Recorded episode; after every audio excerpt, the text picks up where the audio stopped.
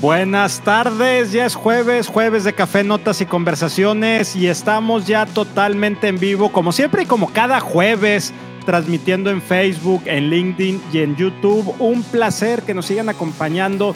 Seguimos tratando temas de brecha de género. Todo marzo nos hemos enfocado en, en este tema tan importante para nuestra sociedad y temas que tenemos que seguir trabajando. Y hemos visto una cantidad de puntos de vista desde, desde perspectivas sobre todo o principalmente de mujeres líderes, desde sus áreas de, de expertise, tanto personal como profesional, y han sido conversaciones, por decirlo menos, súper enriquecedoras. Pero también tenemos que seguir explorando esta chamba, este trabajo este romper la brecha de género desde el punto de vista masculino, desde el punto de vista de los hombres. ¿Por qué? Porque alguna vez escuché a una mujer líder decir que para seguir desarrollando mujeres tenemos que empezar a educar a los hombres. Y esa es una clave de cómo los hombres también se ponen a hacer lo suyo. Esto como todo en la vida son cuestiones de trabajo en equipo. Y para, para platicar de este tema el día de hoy tengo a un súper invitado que quiero darle la bienvenida, que está aquí con nosotros el día de hoy. Daniel, ¿cómo estás? Buenas tardes. ¿Qué tal, Rogelio? Buenas tardes, buenas tardes a todos. Muchas gracias por estar aquí, Daniel. Les comento que, que Daniel trae una expertise súper importante. Ahorita él nos, nos irá platicando en temas de recursos humanos. Le ha tocado estar en diferentes organizaciones entonces es, es, un punto de vista holístico y hace algún par de semanas coincidí con él en, una transmisión en Clubhouse y salió, salieron ahí unos comentarios que él aportó, que le dije, Daniel, tenemos que hablar de esto, de este tema ahora en marzo y se llegó la fecha y feliz de que estés aquí, Daniel. Nuevamente, bienvenido, gracias por acompañarnos nos dijiste que una copa de vino, no sé si tú ya tienes la tuya y si no, tú con café y yo con vino en lo que llega no, vino. Voy a cambiar mi café y aprovecho para brindar aquí con tu mujer. Gracias. Salud. Salud. Salud para ambos. Y bueno, Daniel, pregunta, pregúntanos, platícanos, ¿quién eres tú? ¿Quién es Daniel Ordaz? Siempre la pregunta más importante para todos nosotros, ¿quién eres tú principalmente como persona? Claro, gracias Rogelio. Soy un apasionado del capital humano e increíblemente es algo que a lo mejor hace 10 años no hubiera dicho porque estaba en otro rumbo de carrera. Eh, cuando Mercer me invitó a dirigir la oficina de, ellos aquí en Monterrey, eh, a mí me asombró mucho porque yo no venía ni de recursos humanos ni de consultoría. Entonces, para mí fue como que, ¿estás seguro, André? El CEO le dije, ¿estás seguro que sí, sí, queremos que tú seas. Y, me hizo un gran favor, me recordó mucho lo que una vez Alberto de Armas este, me dijo que cuando él lo nombraron a, RH sintió que le habían dado una puñalada y resultó que fue lo mejor que le pasó. Entonces, soy un enamorado de mi mujer, llevamos casi 40 años juntos, 8 de novios, casi ya 31 de casados. Ahorita que hablabas de mujeres que han moldeado a los hombres, pues yo diría que sí le debo mucho a mi mamá y a muchas otras mujeres, pero a la que más le debo es a Luisa, mi esposa, porque ella es la que, pues, empezamos siendo adolescentes, el típico regio que cree que se la sabes toda y no sabe ni una, entonces ella me, me ayudó a encontrarme y ha estado conmigo todo este camino. Eh, soy un papá bastante comprometido. Eh, cuando estaba en Mercer, de hecho, estuve casi un semestre trabajando home office eh, para dedicarme a mi hijo mayor, que tiene eh, discapacidad intelectual, discapacidad visual, pero empezó con un tema mental que lo limitó mucho y solamente quería eh, estar conmigo. Entonces, no quedó de otra más que volverme papá de tiempo completo y pues trabajar un poquito. La verdad es que estoy eternamente agradecido con Mercer por esa oportunidad que me dieron de, poder estar así. Y como dijiste, pues después de ahí he estado en, varios eh, puestos, pero ese fue el primero. Y bueno, pues antes de eso, piloto de carreras, este, columnista, este, varias cosas ahí interesantes que, que han ido llevándonos hasta el día de hoy. A ver, cuéntanos un poco de eso de piloto de carreras.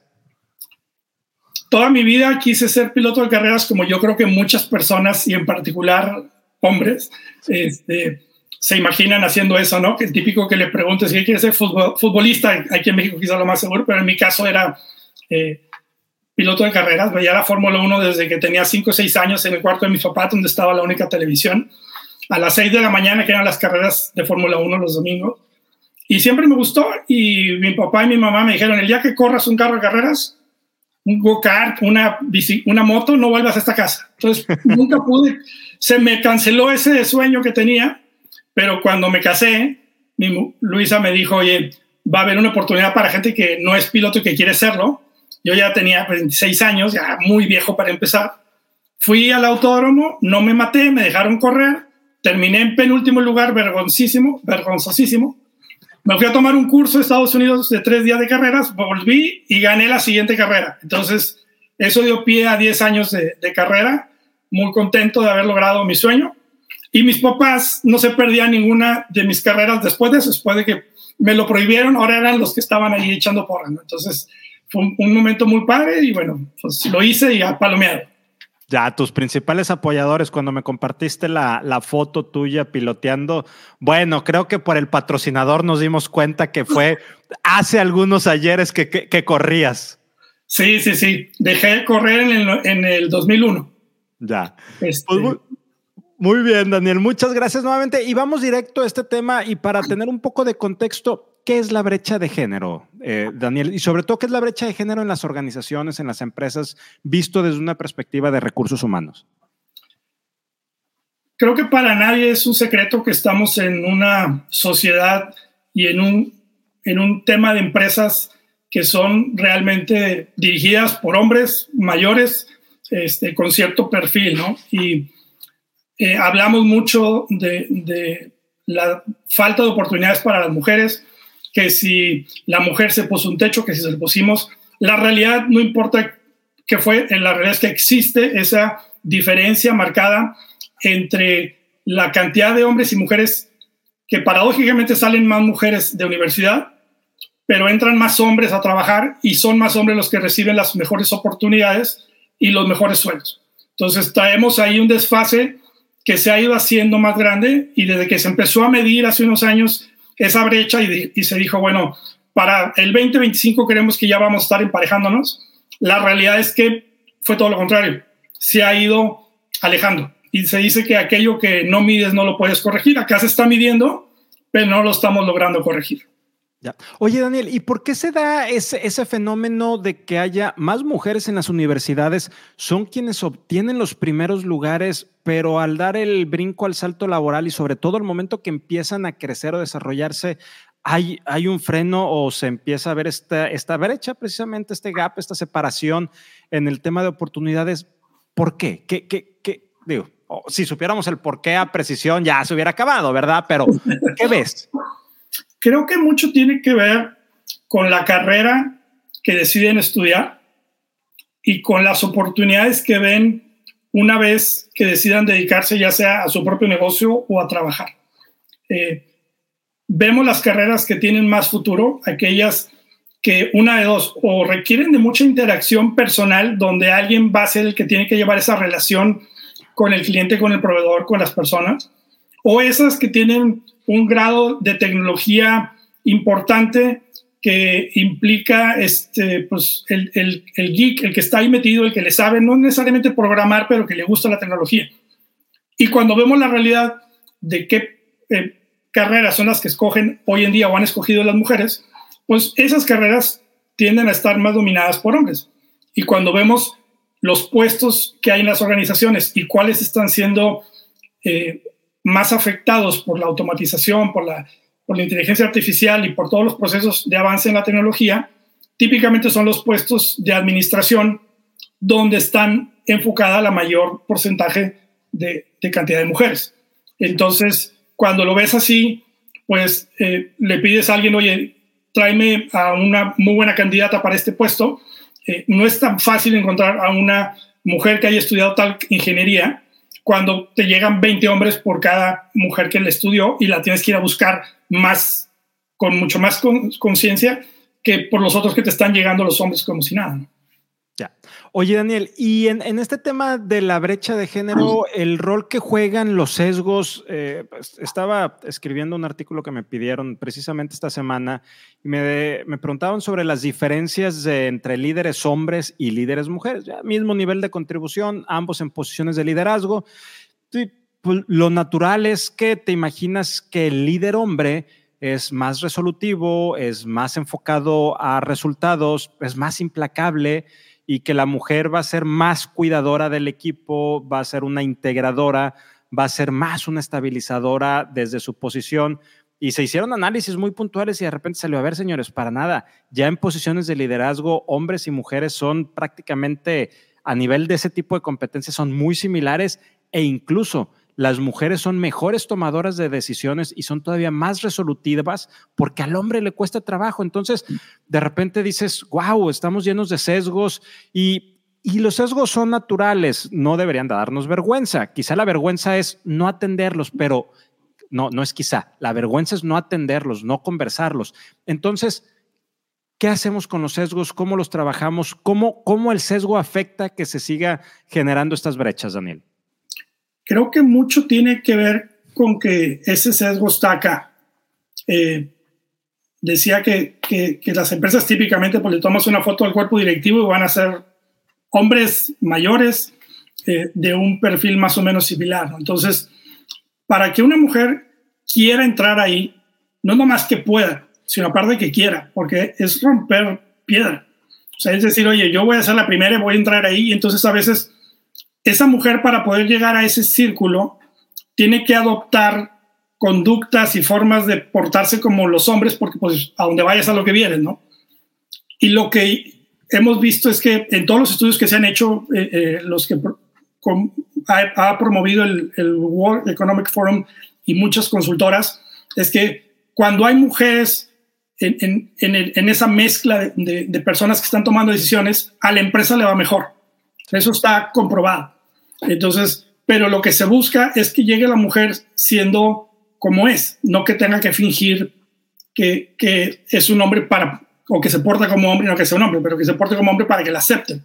Entonces, eh, creo que ahí tenemos algo que para mí está acá, está en la forma en que pensamos y muchas veces esa forma de pensar no cambia, sino hasta que sucede algo, como por ejemplo que tengas una hija que llegó a, a se graduó y fue a pedir trabajo y se topó con que la trataron de una manera este, no aceptable, ¿no? Y que le dijeron, oye, no, este no. Entonces, ¿cuál es? Oye, se está topando en pared y por el otro lado veo que los hombres consiguen trabajo con mucha más facilidad. Entonces ahí como que te sensibilizas y, y entonces por eso te hace clic acá y quizás entonces empiezas a poner más atención a lo que estás haciendo. Yo tengo que decir con vergüenza que por muchos años yo no vi esto, este, pero para nada. Para mí era muy claro y a veces hasta decías, oye, es que tráeme a alguien que sea un perro para las ventas o tráeme a alguien que sea un león para ir. Desde la terminología que usábamos y que muchas veces se usa, ya estamos describiendo que queremos un hombre. Y lo dice, no, pero puede ser de cualquier sexo. Pues o sea, la descripción que me diste no pareciera que se adapte a una mujer o una mujer va a tener que fingir cosas para parecerse a, ese, a esa descripción que hiciste. Entonces, creo que de lo que abunda el corazón es de lo que vas a hablar y entonces, si acá no hay un cambio, no, se, no vas a poder entenderlo y no vas a poder cambiar la forma en que dices y hablas. Y por eso yo a mí me avergüenza que por mucho tiempo lo hice al contrario y, y, tomé acciones contra mujeres que decías, oye, es que no va a poder con eso, mejor se lo oye un hombre. Y, ¿y quién te dijo que no va a poder? Creías que la estabas protegiendo. En, mentira. Este, vas por tu resultado y no te importa tomar en cuenta a la persona y, y considerar que pues, déjame ver qué quiere, que si se va a tomar en pared, que se tope ella, no que tú la vas a salvar o a proteger de algo que quien dijo que la tienes que hacer. Ya, me encanta escuchar eso de para mover el sesgo es primero lo que traes, lo que traes en el corazón. Que hace, a propósito del Día Internacional de la Mujer, el periódico El Norte Reforma publicó el número de mujeres que hay en consejos de administración en empresas mexicanas y particularmente en empresa, o venía también el listado de empresas regiomontanas, no particularmente, y hay empresas, grandes empresas de la localidad y a nivel nacional que todavía no tienen mujeres en posiciones de, sus, como consejeras o miembros de su eh, consejo directivo. ¿Qué, qué, piensas de eso, Daniel? Que en pleno 2021 hay empresas que tengan cero mujeres y que en los últimos tres, cuatro, cinco años hayan tenido cero mujeres en su board. Creo que puede ser también una derivación de lo que los gringos le llaman the rules of the road, que a veces decimos que para llegar a esas posiciones eh, vamos a poner las reglas muy claras para que cualquiera pueda llegar.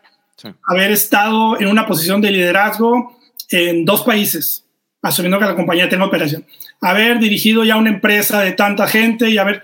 Y cuando lo ves así, pues sí, aparentemente está abierto para todos, pero la realidad, si decimos que estamos en un mundo empresarial dominado por hombres, pues es que esos puestos hasta hoy han sido dominados por hombres. Entonces, para que llegue una mujer que cumpla con todas esas características que pusiste, va a estar bien difícil.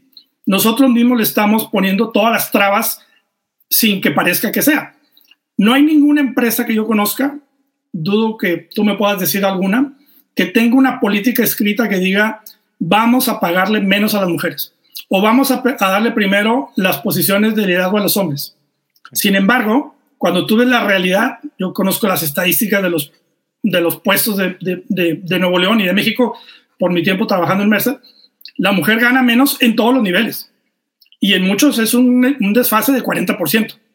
Entonces, eh, y luego aparte todavía llegas a una empresa, oye, ¿cuánto ganabas allá? No, pues ganaba tanto. Ah, bueno, pues dale un 5% más, va a estar contento. Oye, vengo desfasada y me preguntas eso, de buenas, que se acaba de aprobar una ley de equidad salarial, que bueno, es para todos, pero creo que a los que más va a beneficiar es a las personas que hasta ahorita han venido con ese desfase porque va a estar prohibido que les preguntes cuánto ganabas o cuánto ganas.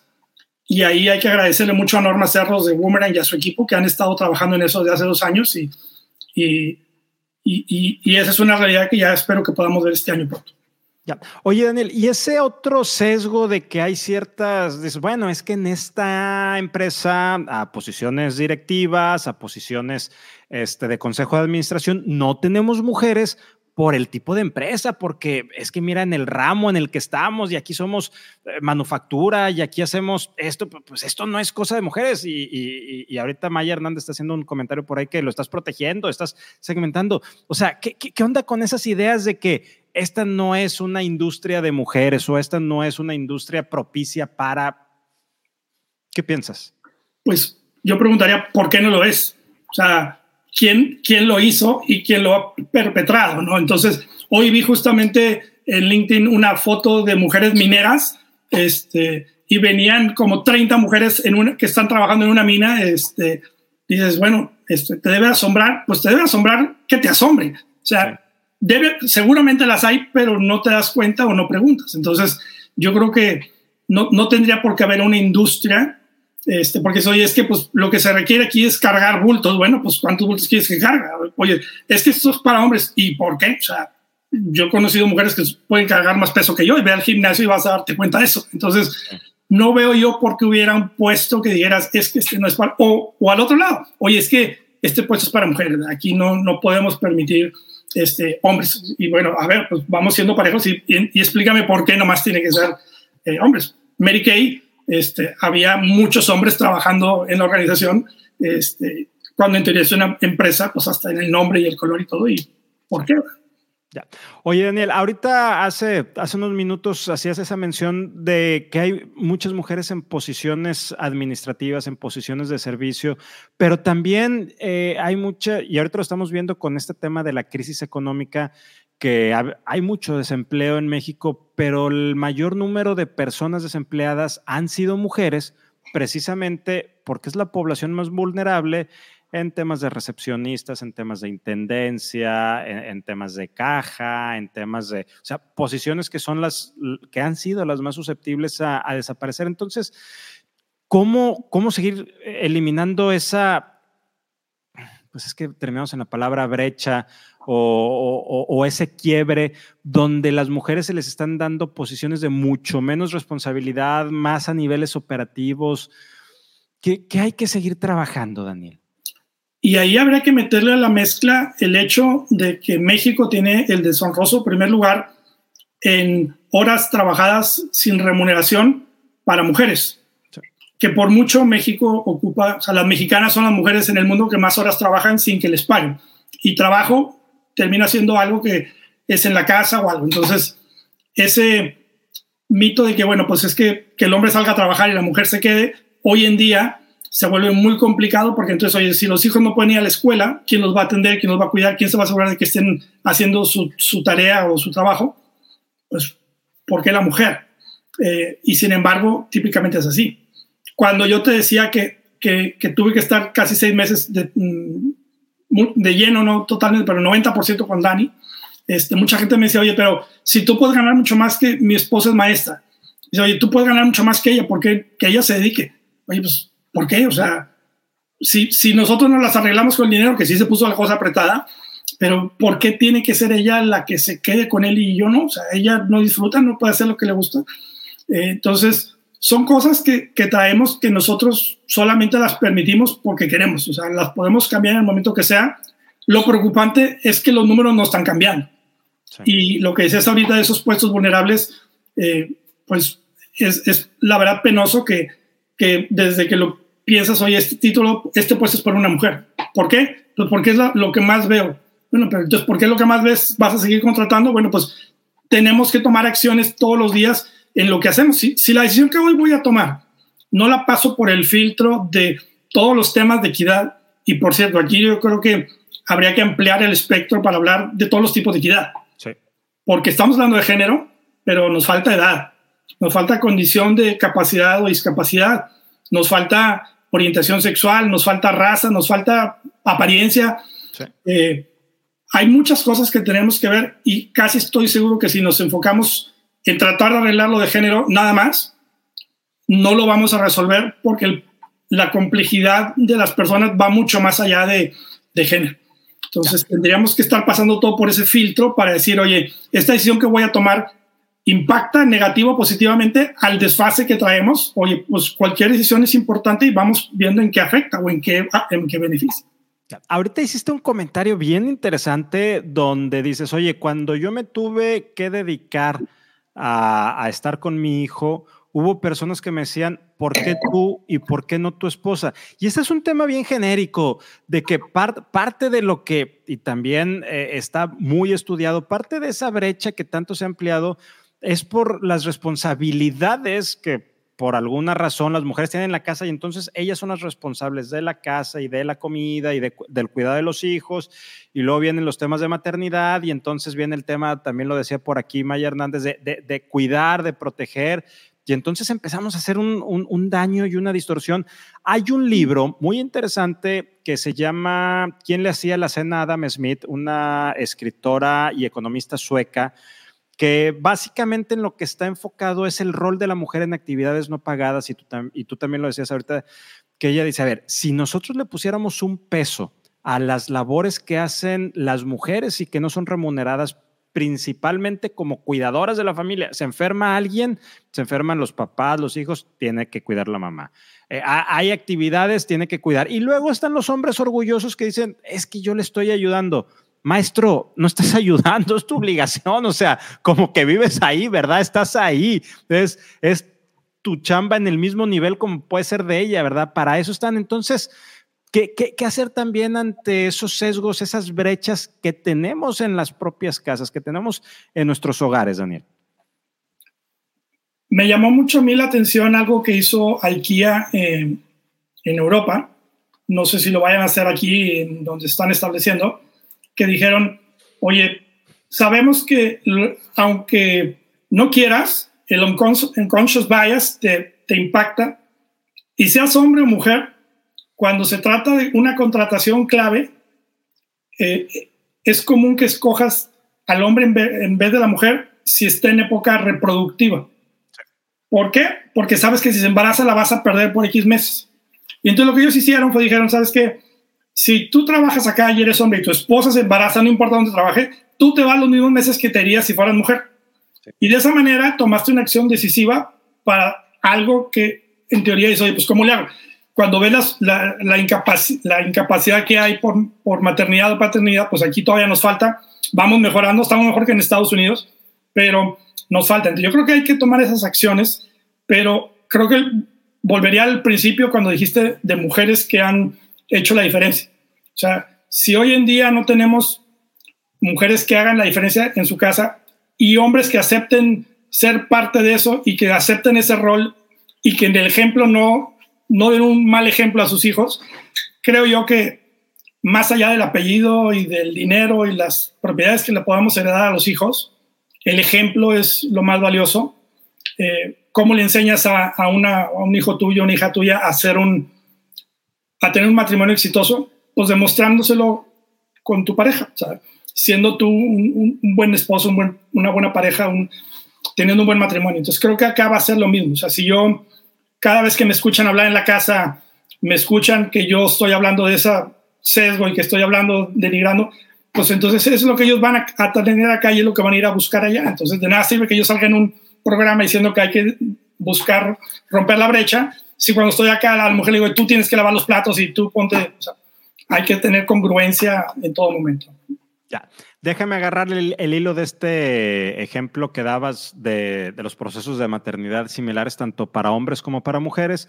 Eh, tuve una conversación eh, esta semana precisamente con una, con una mujer líder y me decía que el gran problema del techo de cristal eran los pensamientos de las propias mujeres, que las propias mujeres se limitaban.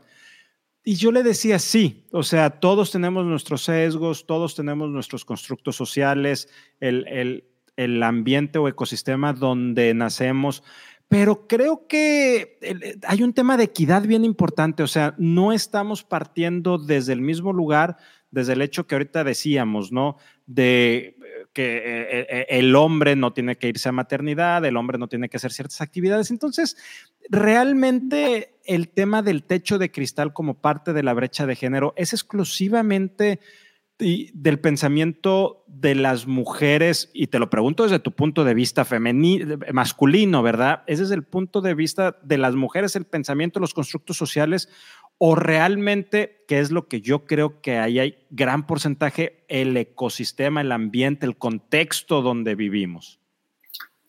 Creo que estás en lo correcto. El, el, ambiente nos, nos lleva a ciertas cosas.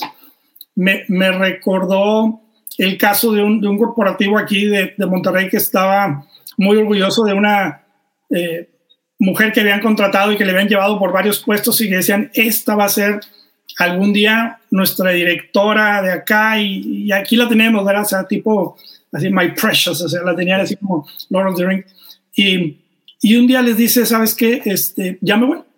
¿Y qué pasó? Oye, más dinero. No, no, no. Oye, no, más dinero. Y que te ponemos, vas a tener un hijo, te ponemos una sala para lactancia y todo, que no la tenían, entonces pues ya de último minuto, y dice, no, es que no hay nada que puedas hacer, no es más dinero, gracias, pero me voy a, ir a poner un restaurante en, Rosarito. Este, ¿Por qué? Porque ya no quiero vivir aquí, entonces ya fue muy tarde para tomar decisiones, entonces situémonos en, en la época en la que todo el mundo íbamos a una oficina y, y que aquí sabemos que 60% de las empresas no permitían el home office. Eh, las condiciones flexibles de trabajo tendrían que haber existido desde antes para que cualquiera se sintiera a gusto y ese techo de cristal eh, no fuera impuesto ni yo sintiera que me lo tengo que poner, porque si yo veo que todas las mujeres que en esta empresa están llegando a este puesto se van o se estancan, entonces el techo de cristal, pues no es que yo lo esté aceptando, es que ahí está. Y romperlo está bien difícil porque, bueno, ¿quién me ayuda? Yo sola no lo voy a poder romper necesitaría que hubiera hombres que me ayudaran porque son los que dominan el entorno empresarial, nos guste o no. ¿Cómo le hago para que esos hombres me ayuden a romper ese techo y que yo no lo tome como algo autoimpuesto? Porque así es lo que ha pasado. Aquí las mujeres llegan a ese puesto y se van o se estancan.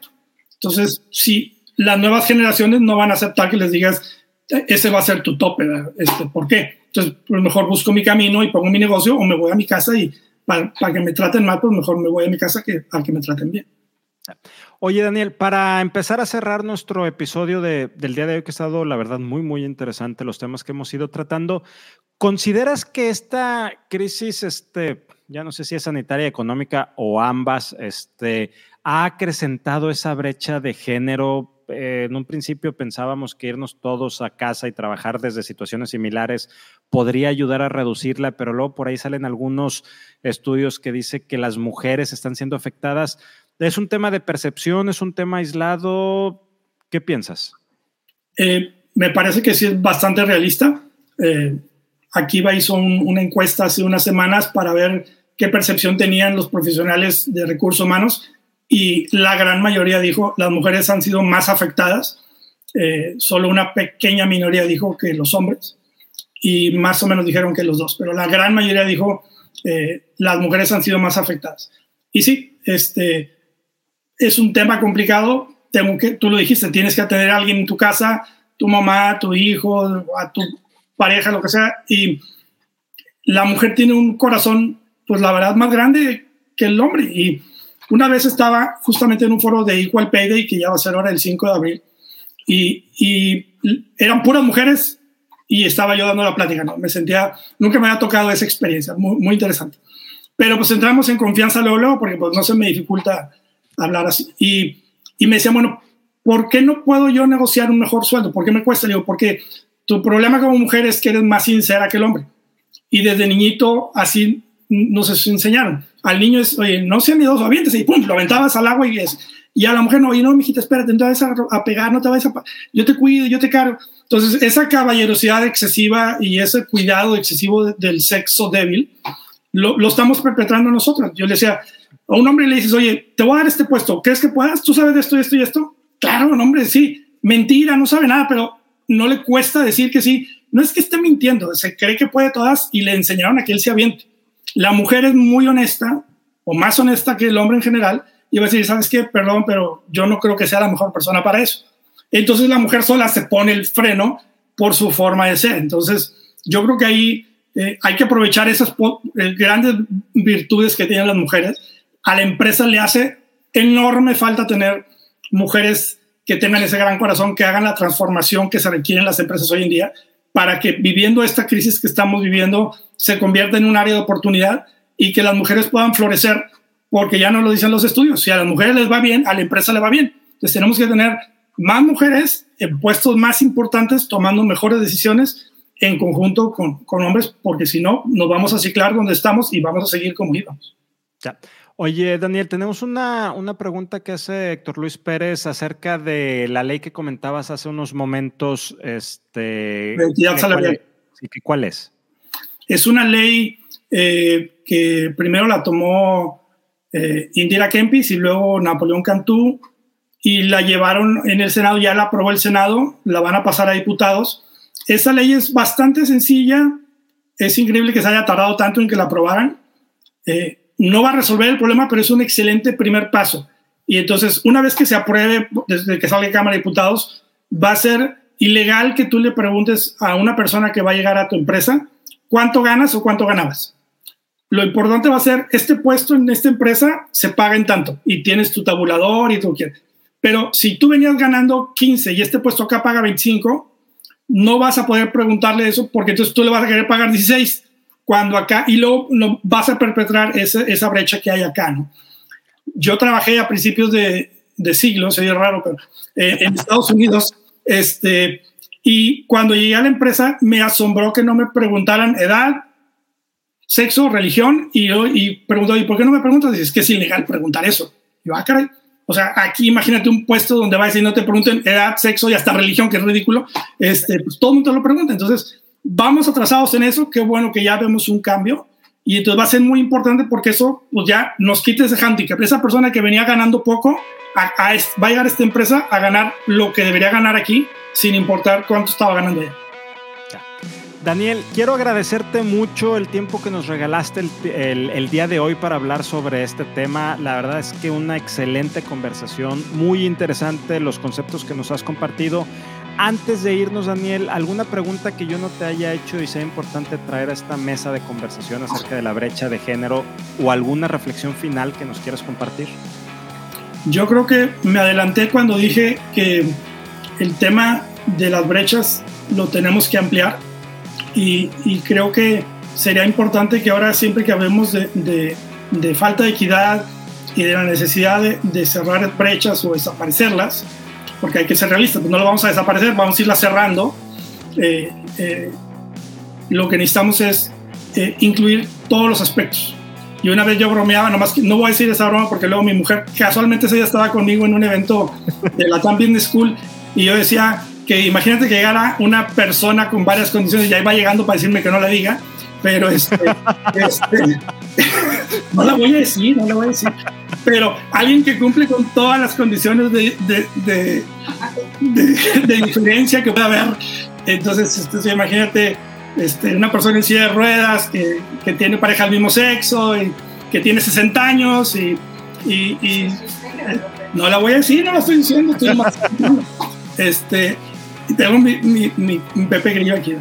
Este, entonces, ¿qué vas a hacer? Entonces ya no nomás es, es hombre o mujer, o, es, o sea, es mucho más amplio el espectro y yo creo que eso es lo que tendríamos que empezar a hacer y entender que no es un tema de moda, no es un tema de conveniencia económica, que ya vimos que sí, sí te conviene, es un tema de, naturaleza, de humanidad, de, de, common sense. necesitamos cambiar esto y así como cuando yo quiero que mi hija llegue a trabajar le den las mismas oportunidades y, y muy buenas, deberíamos hacerlo ya hoy y empezar a tomar decisiones mañana que en lo que sea impliquen esta brecha que nos está afectando tanto.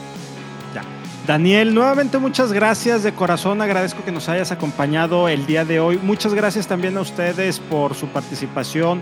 Ayúdenos a compartir esta conversación para seguir ampliando estas conversaciones, seguir hablando de cómo vamos a romper la brecha de género tan importante en estos tiempos. Y como dice Daniel, no es un tema de moda, no es un tema económico, aunque tenga beneficios económicos, es un tema que tenemos que hacer.